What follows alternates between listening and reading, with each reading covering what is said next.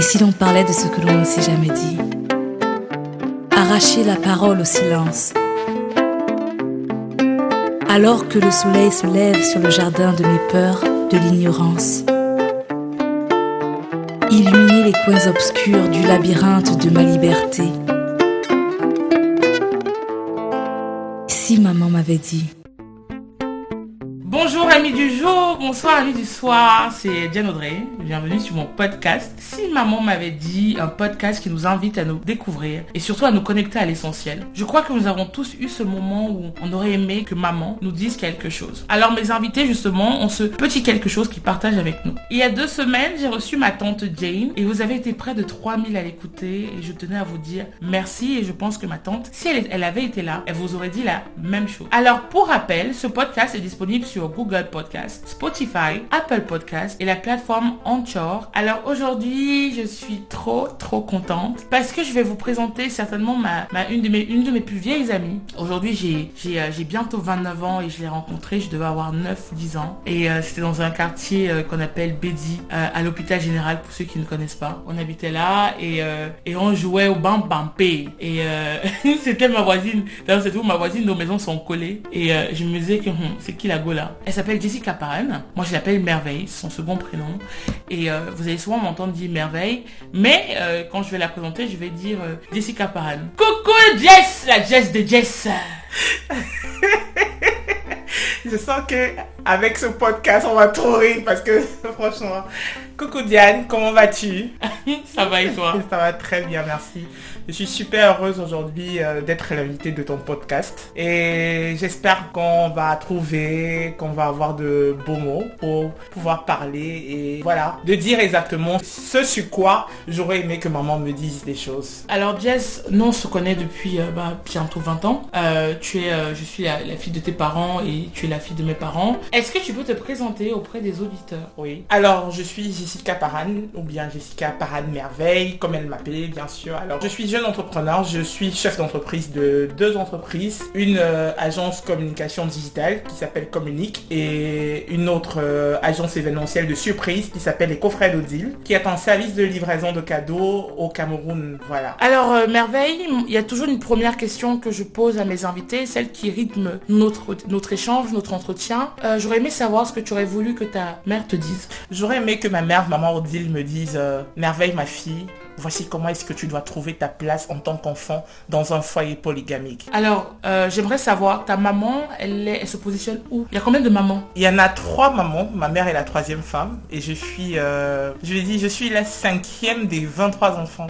Voilà, la cinquième de derrière, voilà, des 23 enfants. Mhm. Parce que j'en ai, hein, j'ai tellement de frères et sœurs. Quel est ton premier souvenir que tu as en tant qu'enfant, en tant qu'enfant dans un foyer polygamique Là déjà, en fait, il faut souligner que je suis né dans une famille parentale seule parce que au départ, quand on, dans les années 90, en fait, mon père avait fait ce que euh, beaucoup de, d'hommes riches et polygamiques faisaient avant, c'était de séparer les familles. Alors nous, on vivait dans une maison très à part, les autres femmes avec leur maison à part. Et puis euh, un jour, comme ça, mon père avait construit une vache maison à Lubaba et il n'a pas trouvé l'intérêt de séparer encore les femmes. Et lui, pour lui, en fait, il se disait qu'il avait besoin que ses enfants grandissent ensemble, en fait, que ses enfants soient ensemble, que ses enfants se retrouvent dans une même cour commune.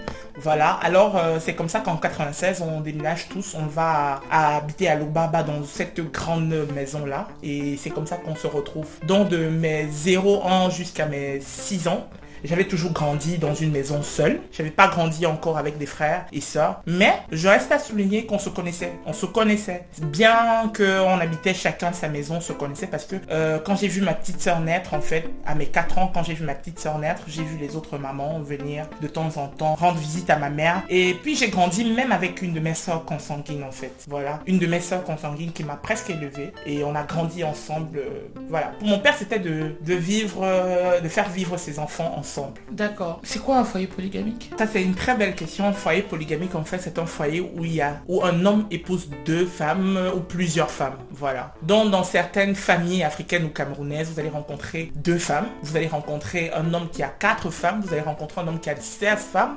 Un peu comme mon chef Baganté, voilà, qui a aussi plusieurs femmes, voilà. vous allez rencontrer, voilà, un homme qui épouse plusieurs femmes. C'est pas encore au Cameroun, là où les femmes épousent plusieurs hommes, ou bien en Afrique encore, voilà. Tu as dit que tu aurais aimé que ta mère te dise finalement c'est quoi Comment trouver sa place, Place, oui. euh, en tant qu'enfant euh, dans un foyer polygamique. Mais avant d'arriver à ce, à ce niveau-là, Mm. j'aimerais savoir comment était, lorsque tu arrives Mm. dans ce foyer, Mm. qu'est-ce qui se passe? Dans, dans mes six ans, franchement, je viens toujours avec cet esprit de d'en- d'enfant vivant dans un foyer monogamique, qui l'habitude de voir son père et sa mère, et n'était pas encore confronté à vivre dans une maison où il devait avoir d'autres enfants qui allaient occuper tes jeux, qui allaient occuper ton espace, qui allaient te prendre des choses, qui allaient euh, jouer sur l'impact qu'ils avaient sur toi, dans l'impact, c'est-à-dire rencontrer des grands frères, parce que euh, il, faut, il faut souligner que mon grand frère, Grégory, est- c'est c'est le grand frère de toutes les petites filles qui- rêvent d'avoir un protecteur, mais tu n'es pas préparé à avoir d'autres grands frères en fait. Donc tu es habitué à vivre avec cette famille composée monogamique là. Et tout brusquement, tu es juste contente parce que enfant, en tant qu'enfant, vous déménagez du quartier où vous habitez pour aller entrer dans une nouvelle maison et on se laisse juste ébahi par la belle et la grande maison dans laquelle on vit. Et après, c'est plus tard, en fait, en grandissant, qu'on commence à comprendre quel est le véritable problème qu'il y a de vivre, de trouver sa place en tant qu'enfant dans un foyer Alors c'est quoi le véritable problème? Le véritable problème, premièrement, tu sais, euh, le foyer polygamique, sans toutefois le cacher, c'est un foyer qui demande beaucoup d'hypocrisie. Il y a beaucoup d'hypocrisie. Franchement, pour vivre sainement, quand je parle de sainement, c'est dans le sens où, on a besoin d'être, de, de- de- on a besoin de vivre dans un quotidien vrai, de parler avec toute liberté, de s'amuser avec toute liberté, de faire des choses vraiment tout librement, sans toutefois avoir un préjugé de c'est l'enfant de tel. Je ne lui donne pas ça parce que c'est pas mon frère direct. Je ne fais pas ça à cause parce que c'est pas mon frère et tout. Et je pense que cette barrière-là m'a accompagné presque tout le long de ma vie, jusqu'à mes 15 ans, jusqu'à mes 16 ans, disons même jusqu'à mes 16 ans. Et jusqu'aujourd'hui encore, cette barrière-là continue d'avoir un impact sur ma vie personnelle. C'est-à-dire que à un certain moment aujourd'hui, j'ai pas véritablement vécu la vie d'enfant que j'aurais voulu vivre. Avoir cette paix là, avoir cette liberté là. Aujourd'hui, on, a vécu dans un, dans un cadre où euh, les mamans qui s'entendaient pas, des tiraillements, des bagarres tout le temps, des fausses disputes en fait qui éloignaient les, les- les âmes en fait. Parce que moi j'ai l'habitude de dire souvent que quand on est fâché et qu'on parle fort, on éloigne les cœurs. Et plus on éloigne les cœurs, y a, ça crée de la division. Et c'était en constant cela en fait. Tu vois, par exemple, si mon père va laisser par exemple l'argent du goûter, on ne va pas nous remettre l'argent du goûter parce que la mère de tel a les problèmes avec ma mère, tu vois un peu. Donc il y avait toujours des fausses disputes comme ça là. Le chauffeur ne va pas nous amener à l'école parce que la mère de tel a demandé qu'on doit privilégier ses enfants. Des, des- faux trucs, tu vois, des fausses histoires qui naissaient comme ça et qui te mettaient tout le temps dans un inconfort. On vivait plus dans l'inattention que dans l'attention. On vivait plus dans euh, la haine que de l'amour, tu vois. Et même dans l'amour qu'on partageait, on ressentait beaucoup plus d'un amour d'intérêt. Parce que tu as l'impression aujourd'hui que, oui, ta soeur aujourd'hui, elle t'aime parce que tu, tu- tu as certainement quelque chose à lui apporter, ou bien elle a certainement quelque chose à tirer de toi, tu vois un peu. On n'a pas véri- véritablement vécu dans ce- cet élan d'amour-là, comme je vis avec mes frères et sœurs, dont les, enfants de ma mère, tu vois un peu. J'aurais, voulu avoir cette liberté de te présenter, par exemple, à toi, Audrey, en te disant, écoute, voilà mon frère, sans toutefois te dire, c'est mon frère consanguin. On a créé tellement cette séparation-là, mais heureusement pour nous, ou malheureusement pour moi, en fait, on a vécu dans cet esprit, mais des fois, ma mère, en fait, nous, était triste pour nous, en fait. Était dans le sens où elle avait même peur de nous laisser seuls, des fois, dans la maison avec notre, dans notre maison, quoi. Parce que de peur que mes frères aînés, de- de- des enfants des autres mères vont rester tapés sur nous, vont nous empêcher de vivre certaines choses, vont confisquer des jeux pour, des jouets pour nous, vont confisquer certaines choses pour nous. On n'avait pas la possibilité de faire certaines choses. Et pire encore, ça a été plus difficile pour moi, pour moi précisément parce que à 18 ans, mon grand frère Patou a quitté la maison. Ma mère, en fait, pour ma mère, c'était qu'à 18 ans, un enfant, homme devait partir de la maison. Comme en Europe, euh, aller trouver ses voies, essayer de se connaître lui-même. Ça a été un moment très difficile parce que il a fallu que je vive bras pliés pour pouvoir protéger ma petite sœur. Il a fallu que je vive euh, habits retroussés parce qu'il fallait que je protège ma petite sœur des, interdits, des barrières qu'on nous mettait, des, des- voilà quoi, dans, dans tout ce processus-là.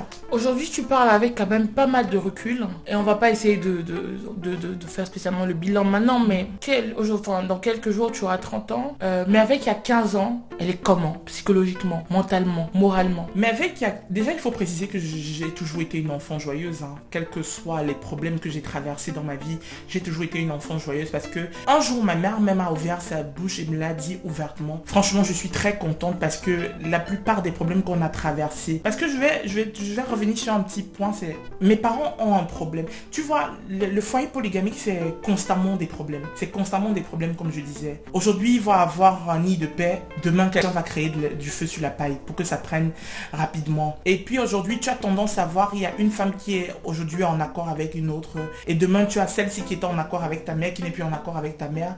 Et voilà quoi. C'est qui a, c'est qui a créé, euh, je pense même que le fait d'être chrétienne aussi a permis que je, ne prenne pas trop de regard par rapport à ce qui arrivait ou ce qui m'arrivait. Je me contentais plus d'être l'enfant, de répondre à, à, la jeune fille que j'étais à cet âge-là. Mais ça a été très difficile parce que je me rappelle, je me rappelle de cette période où des fois l'école n'était que ma source de joie. Parce que j'avais pas envie de, de, rentrer chez nous parce que ma mère ne m'aimait pas bien, parce que j'étais pas fière de voir. Mais en fait parce que mon esprit savait dans, dans, dans le bain dans lequel il allait rentrer encore. C'était un bain de tristesse. Ouf, tu vas encore rentrer, retrouver les mêmes gars, retrouver les, les personnes qui se disputent, les frères et soeurs qui traversent le portail sans te dire bonjour, les frères et sœurs qui te bousculent pour passer. En fait, c'est beaucoup plus dans ça. Après que nous soyons par exemple le parti de... Parce qu'après, ma mère, ma mère, je pense qu'elle avait le ras-le-bol. Elle a décidé de partir de cette maison. Avant que, avant que maman Odile parte de la maison, vous viviez comment? C'est une maison à trois étages, c'est ça? Oui, à trois étages. Donc comment était répartie la maison? Euh, La maison, mon père avait laissé euh, le large dispositif à chacun de, de, prendre la maison comme elle voulait. Nous, on était au milieu, on habitait au milieu. Et aussi dans le choix de cette maison, oh mon dieu, c'était une guerre totale. Dans le choix de cette maison, je me rappelle aussi en 96 quand ma mère arrive dans cette maison.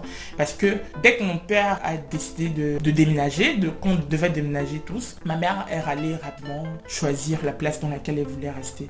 En fait, je pense qu'elle avait choisi le milieu même parce qu'elle se disait qu'elle avait encore un enfant en bas âge, qui était ma petite soeur. Aller rester au dernier étage, en fait, elle pensait peut-être à, tous les problèmes qu'on pouvait, on pouvait avoir, tu vois, un peu avoir un enfant qui quitte du balcon pour se retrouver au sol, voilà, et tout et tout. Donc je pense qu'elle avait pensé à tout cela.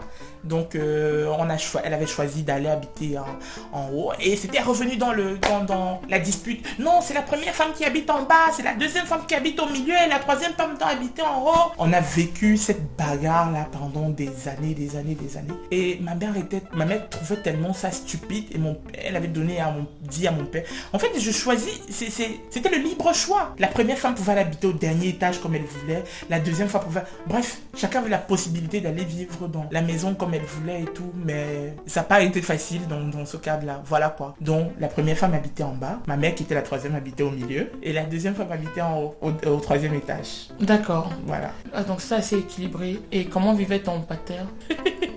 Tu sais, un jour je parlais avec mon père et je lui dis, mon ami, toi-même tu es fort. Hein. Comment est-ce que tu as fait pour te retrouver dans ce bain Alors mon père, le pauvre, je pense que pour s'en sortir dans ça, il avait décidé, il décidait de dire ok, j'ai une semaine chez telle femme, j'ai une semaine chez l'autre, j'ai une semaine. Et comme le mois avait quatre semaines, et les une semaine, le mec s'amusait à dormir là où il voulait. Les autres une semaine. Mais après, à la fin de, la journée, je pense que c'était plus difficile pour lui de, respecter cela.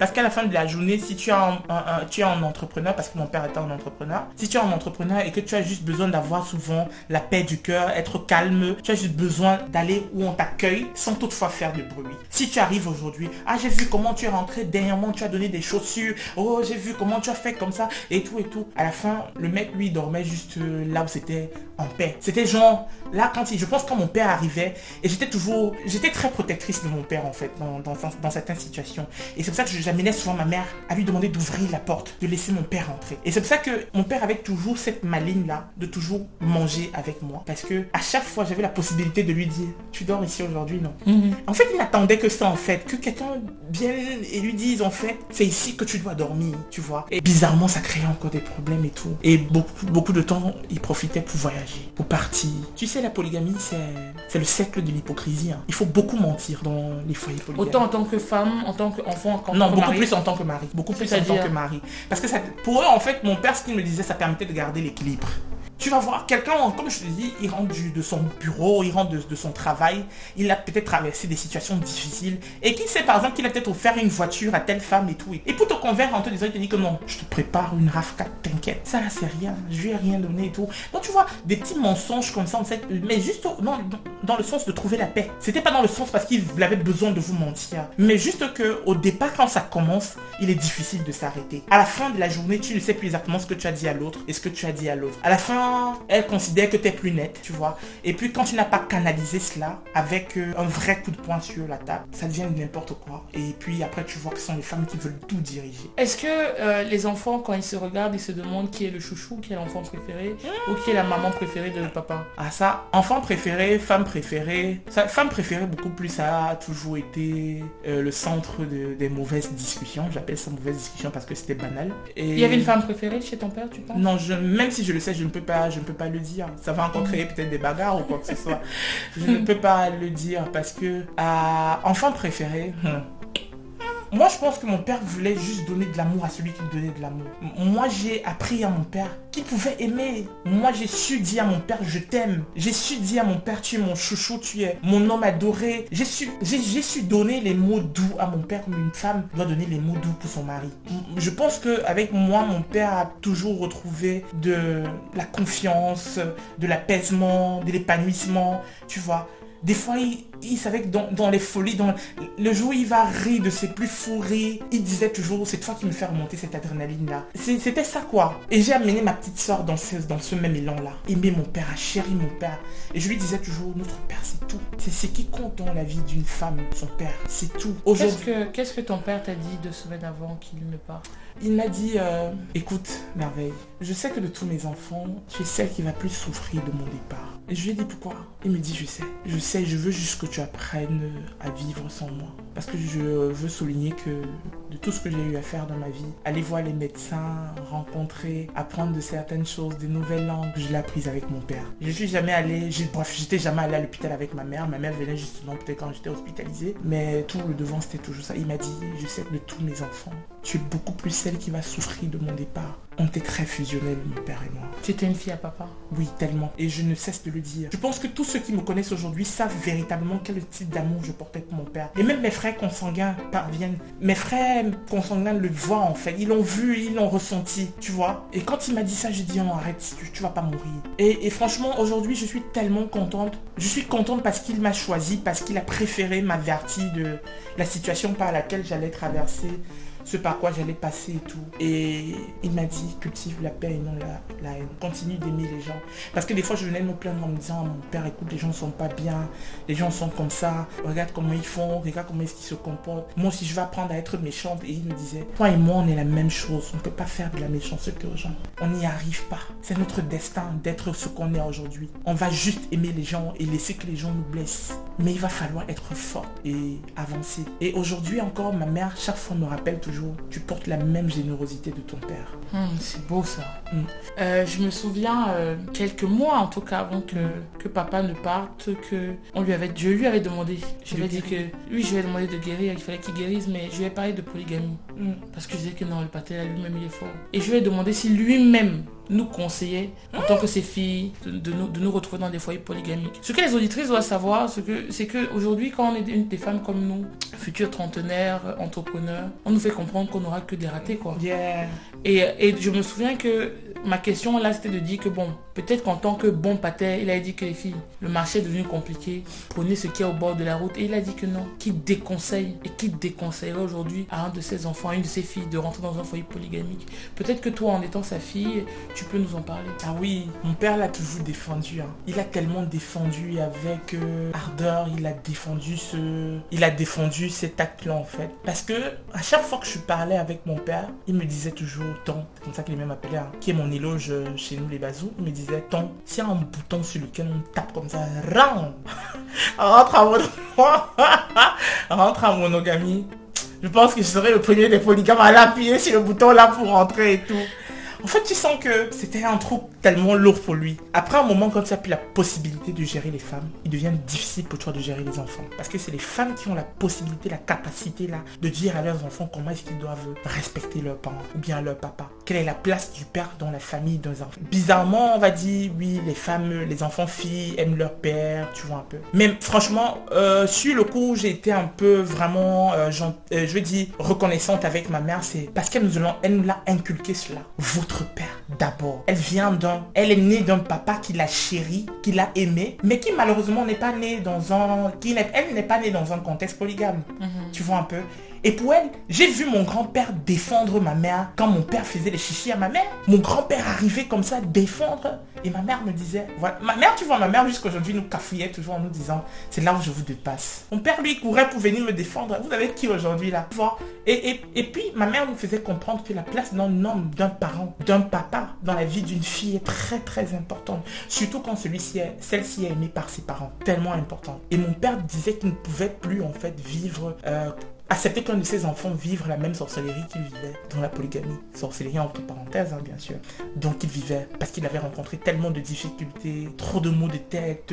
Et puis ça diversifie l'esprit. Vous n'êtes plus très concentré à faire certaines choses parce que, voilà quoi. Je pense qu'à la fin même, il m'a même dit, j'aurais dû peut-être construire encore des maisons, chacune encore sa maison, mhm. à côté, à côté. Voilà, ça aurait peut-être changé les choses, mhm. tu vois. Parce qu'il te, il te dit, ah, il n'y avait pas cette guerre là parce que chacune habitait de son côté. Mhm. En fait, il s'est dit, peut-être en ramenant mes enfants, parce que mon père, lui, il est amoureux des enfants. Mon père a toujours aimé les enfants. Il a toujours aimé les enfants. Pour lui, c'était, je suis euh, capable de les avoir ensemble, tu vois un peu. Mm. C'était toujours une pleine joie comme ça d'arriver, de retrouver mon... Il faut souligner que mon père est né en 1er janvier. Et mm. toutes ces fêtes-là, mon père, nous seuls seulement faisions le nombre de... Et il voulait, c'était, c'était, c'était, c'était dans cette harmonie-là qu'il voulait en fait, euh, il voulait vivre en fait, tu mm-hmm. vois. Mais il ne l'a jamais conseillé à aucun de ses enfants. Et surtout, ce qui précise que quand on venait doter mes grandes sœurs, avant de boire le vin de palme, ils te posaient la question de savoir, j'espère que tu ne viens pas pour la polygamie. Si c'est pour la polygamie, les chambres de mes filles sont encore grandes. Et mon père était très carré Il était très carré. Est-ce que dans ta famille, tu as par exemple des membres de ta famille qui sont rentrés dans des foyers polygamie? Oui, j'ai une sœur qui est rentrée dans un foyer polygamie. Et qu'est-ce qui s'est passé? Mon père s'est levé le jour de la mairie, il est sorti. Et il a dit à ma soeur, tu m'as déçu. Mais maintenant, rentrer dans un foyer polygamie, elle n'a pas peut-être une deuxième femme, mais le gars a signé euh, polygamie quoi. Il a, il a signé polygamie. Et voilà quoi. Et c'est la seule c'est la seule, juste ici, qui a... Mais elle, a signé, elle a signé polygamie, comme on demande souvent à la mairie, qu'est-ce que vous choisissez, régime, mhm. quel est le régime que vous choisissez. Et son mari avait dit polygamie. Alors, est-ce que tu as déjà discuté avec ta maman pour savoir comment une greffière, non? Mm. Une greffière euh, gauche, chocotin, commerciale, comme on dit chez nous. C'était retrouver la troisième femme d'un monsieur comme ton père. Est-ce que, alors qu'elle a grandi dans un foyer monogamique? Elle dit toujours que mon père avait menti au départ. Elle me dit toujours qu'elle avait, que mon père l'avait menti au départ. Elle dit que mon père l'avait menti, que si mon père lui avait dit un seul instant qu'il avait une femme, elle n'aurait jamais accepté. Je lui dis que laisse ça ma soeur. Tu as vu les dos, tu as vu l'argent, le gars était choco et tout. Mais après ma mère dit toujours, en fait elle précise que mon père ne lui avait pas dit la vérité. Que si mon père lui avait dit la vérité, elle ne serait pas en train de... Elle ne se serait pas mariée avec mon père. Comment elle... Donc en fait elle s'est mariée, c'est là où elle a découvert la vérité. En fait mon père vient douter ma mère avait la première femme. Et ma mère ne sait pas que c'est sa première femme. Voilà, c'est quand elle qu'elle découvre en fait que mon père était. Vous ne me voyez pas, mais je découvre quelque chose. J'ai ouvert les yeux, j'ai écarté les yeux. C'est pour ça qu'il y a eu un moment de blanc. C'était genre. Oui, c'est. Est-ce quelle est sa réaction Ça a dû être choquant.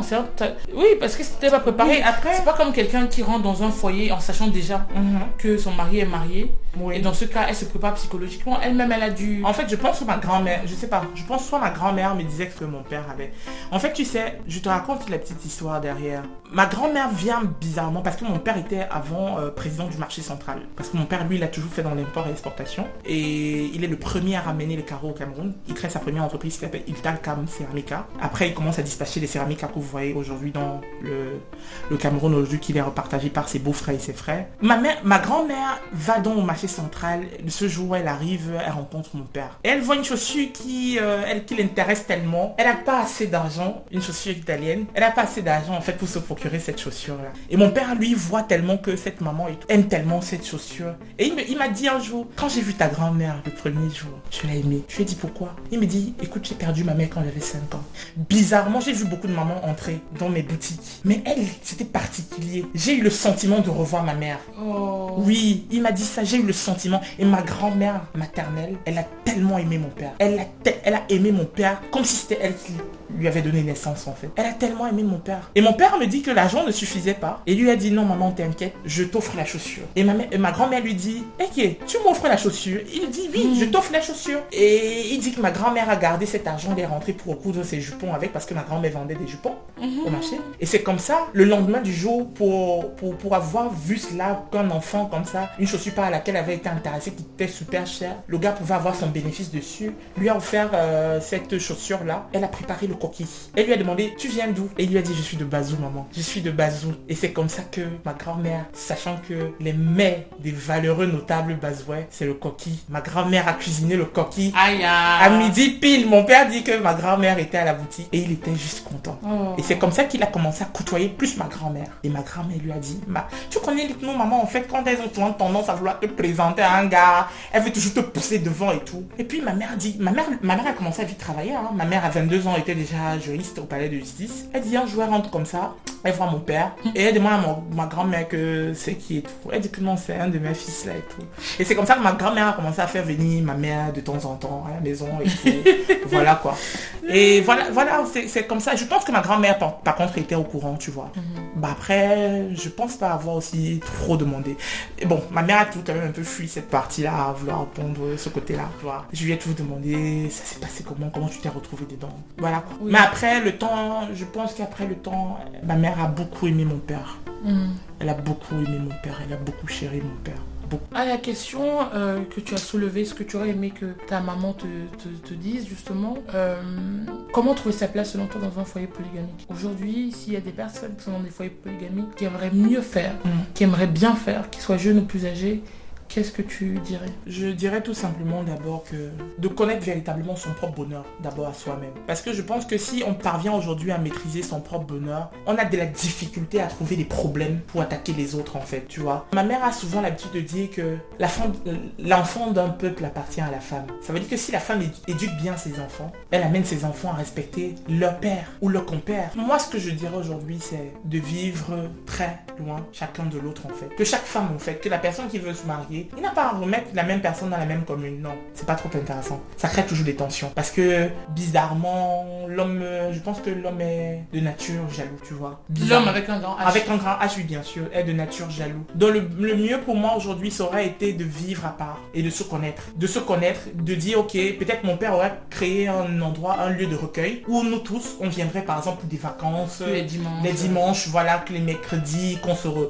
qu'on se retrouve. Je pense que avec ça, ça aurait été plus intéressant. Qu'on Ouais, est en vacances, de créer des liens. Oui, ça aurait créé des liens. Parce que je pense qu'aujourd'hui, je vais te dire aussi à mon frère aîné, le premier né de mon père, que je respecte beaucoup, le seul même que je respecte beaucoup. Aujourd'hui, j'aurais aimé qu'il me dise certaines choses en fait, tu vois. J'aurais aimé me sentir protégé de lui en dehors de mon frère. Mon frère le fils de ma mère. Mhm. J'aurais aimé ressentir de là que euh, j'ai un grand frère sur qui je peux compter. Ils sont là, mais ils sont absents. Est-ce que quand ton papa est décédé il y a 4 ans déjà, Mhm. est-ce que ça vous a rapproché? Non, pas du tout. Non, pas du tout. Ça m'a plus encore rapproché avec ma petite soeur et mon frère. Et avec mon grand frère aîné, pas du tout. Et aussi, il faut souligner aussi le fait que les familles aussi sont des fois joueuses. Joueuses dans le sens où, quand on sait qu'il y a un problème, chacun vient encore avec euh, le but de, créer davantage des problèmes, tu vois un peu. Le but souvent pour certaines familles, c'est de vous diviser. Donc de trouver le moyen par lequel on va encore ramener des problèmes qui vont encore davantage vous, euh, diviser. Donc euh, pendant le deuil de mon père,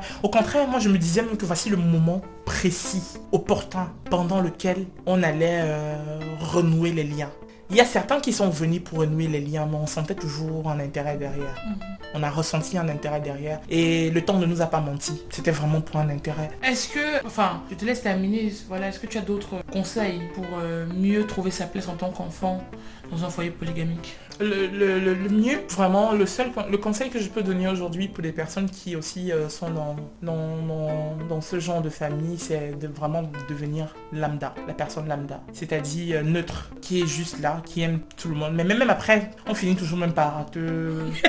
Franchement, donc euh, je sais même plus. En réalité, hein, moi-même je sais pas comment est-ce qu'il faut vivre dans un... Parce que jusqu'ici, je, je ne sais pas. Même mes cousines qui sont aussi des, des familles polygamiques, je leur ai posé la même question. Elles aussi ne, ne trouvent véritablement pas la, la- la- la véritable des réponses. Tu vois Parce que tout compte fait, même quand tu joues le bon, on finit tout par te détester. Oui, bien sûr. Parce que toujours, oui, toujours, On finit toujours par te détester parce qu'à la fin, si tu n'as pas donné la réponse que l'autre attendait, c'est un peu comme si tu es du parti de l'autre en fait. Tout à fait. Tu vois un peu. Et à la Et fin, quand tu es souvent neutre, on pense que tu es là vendu. Voilà, exactement. Tu vois. Que tu veux faire genre. Oui, voilà. Donc, donc euh, voilà. franchement, j'y arrive pas. J'y arrive pas. J'ai pas encore. euh, je connais même pas quel conseil donner. Mais véritablement, hein, comme j'ai dit, c'est d'accepter de vivre loin de l'un des autres. Oui, je pense que c'est déjà un bon pas. Et puis, s'il y a des internautes qui vivent ce genre de situation, qui ont des conseils à partager, n'hésitez pas sur les Mm. réseaux sociaux à commenter euh, avec via le hashtag euh, si maman m'avait dit. Euh, mon autre question et qui va être l'une des dernières, merveille. Est-ce que tu as des anecdotes, des choses à partager de de ce qu'a été de vivre dans un foyer polygamique Tu as une histoire qui t'a marqué par exemple et tu t'es dit que soit c'est trop top, soit c'est trop laid. Écoute, j'en ai tellement vécu. Je pense que le monde, après ce que je vais raconter, peut-être le monde risque de détester même mes frères à ma place. Mieux je garde mes anecdotes. je te dis que chez nous, là, c'était le taekwondo.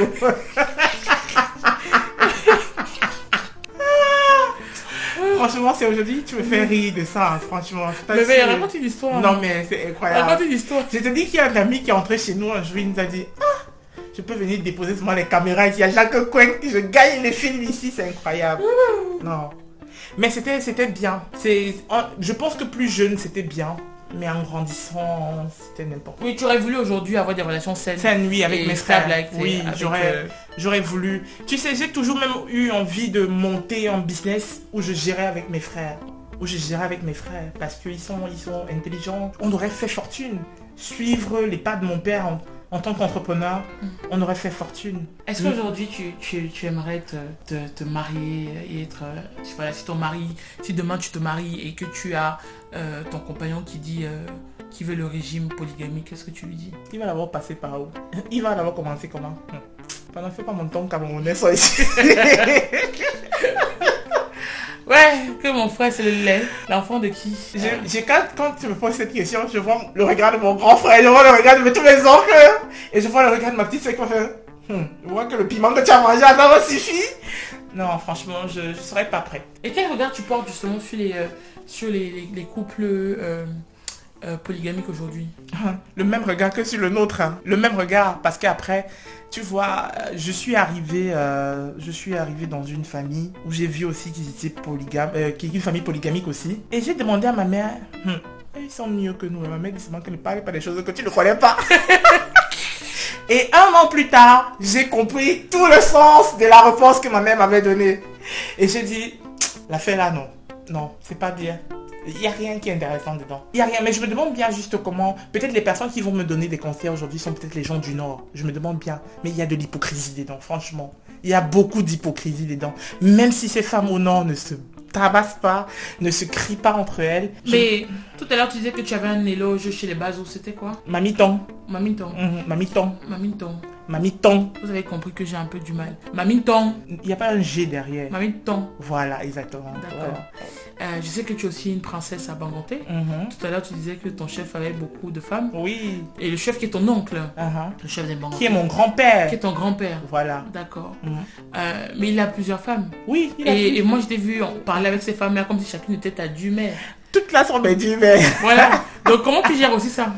Ben écoute, c'est comme je t'ai dit tout à l'heure, c'est juste euh, essayer d'entrer. C'est comme tu entres dans la famille des gens, tu sais pas de trop poser les questions, tu sais pas de trop connaître ce qui se passe. Tu viens, tu joues ton rôle d'enfant, tu aimes, tu rapportes des cadeaux et tu essayes de connaître un peu maman, comment est-ce que tu vas personnellement. Tu t'arrêtes au personnel. Le reste là, dès que tu entres un peu en profondeur, tu deviens ce qu'on appelle au Cameroun Sais qu'ils sont pas camerounais. Et cela veut dire quoi, non, maman? J'ai j'ai- j'ai dit quoi? Retourneur de veste. Voilà, voilà. C'est ça. Retourneur de veste. Ah, là, là. tu deviens Retourne- Essola. Et puis après, tu as le regard, de, le regard méfiant venant de toutes en fait. Et tu ne gagnes pas. Oui, tu ne gagnes pas. Le mieux, c'est Euh. d'entrer comme une personne, comme tu m'as vu faire la fois dernière. C'est comme ça, ça a toujours été comme ça. Maman, tu vas comment personnellement? I don't want to care about what. Non, je veux pas. Si euh, tu avais un dernier mot, une dernière phrase à dire, tu dirais quoi? Ne vous mariez pas dans un foyer polygamique. Vivez votre vie et n'ayez pas peur d'être seul. J'ai envie de dire Amen. Oui, parce qu'à la fin de la journée, nos mamans nous font souvent croire que euh, si on n'accepte pas certaines conditions, on va rester vieille fille. Mieux vous rester vieille fille et en paix. Merci beaucoup. Merci Merveille. Merci, d'avoir, d'avoir, euh, en tout cas d'avoir été et d'être ma, ma seconde invitée. Et puis demain, l'épisode sort le jour de l'anniversaire de Dimitri, qui est euh, mon petit frère et ton chouchou à toi. Euh, et euh, on profite pour lui souhaiter un joyeux, anniversaire. On t'aime très fort, mon chouchou. Voilà, et on sait qu'il va nous écouter sur Spotify. Vraiment. Je suis tellement contente, vraiment merci Diane Audrey, parce que je ne savais même pas que je pouvais parler de ce sujet autant. Véritablement, merci euh, de m'avoir donné la parole aujourd'hui. Merci de m'avoir choisi comme invité. Je même pas, je savais même pas que j'allais être ton invité. Franchement. Tu ma soeur, la vie c'est quoi? Lol. Merci. Merci. Chers auditeurs, nous voilà à la fin du second épisode de Si Maman m'avait dit, en compagnie de mon amie et sœur, Merveille, qui s'appelle aussi Jessica Paran. Mhm. Elle est euh, propriétaire euh, euh, d'une entreprise que j'adore qui s'appelle les coffrets d'Odile. Hein, donc pour tous vos coffrets cadeaux, passez par elle. Et elle a aussi une agence de communication digitale qui s'appelle Communique. Et vous voyez, nous sommes sœurs, nous avons tous les deux la même entreprise, une même type d'entreprise, mais on travaille ensemble, on s'aime très fort et on sait que personne ne peut interférer entre notre histoire. Même pas lui. J'espère en tout cas euh, que euh, son expérience vous a édifié, que son histoire, ses sourires, ses doutes, ce que vous n'avez pas vu aussi, ses larmes, euh, vous ont interpellé. J'espère que ça mènera à créer la conversation. Vous savez, chaque personne a sa manière de dire les choses. Chaque personne a sa manière d'interpréter les choses. Chaque personne a sa manière de ressentir les choses. Et j'étais très contente parce que tu es ma soeur, tu es mon amie, mais j'ai découvert des choses de toi. Mm. Euh, et, je pense que plus tard, on t'aura encore un invité et que chaque fois, toi-même, tu découvriras des choses en t'écoutant. Et je pense que quand tu vas t'écouter, tu vas peut-être poser aussi d'autres questions à ta maman ou même à ta soeur euh, euh, Bépou. Et peut-être que si tes frères et soeurs passent sur ce podcast, ils auront envie de t'appeler et te demander euh, comment tu vas. J'espère bien. Alors nous attendons, chers auditeurs, vos feedbacks via notre compte Instagram ou en commentaire en utilisant le hashtag si maman m'avait dit. D'ici là, je vous souhaite plein de bonnes choses et on se donne rendez-vous dans deux semaines et plus précisément le 2 avril. Au revoir.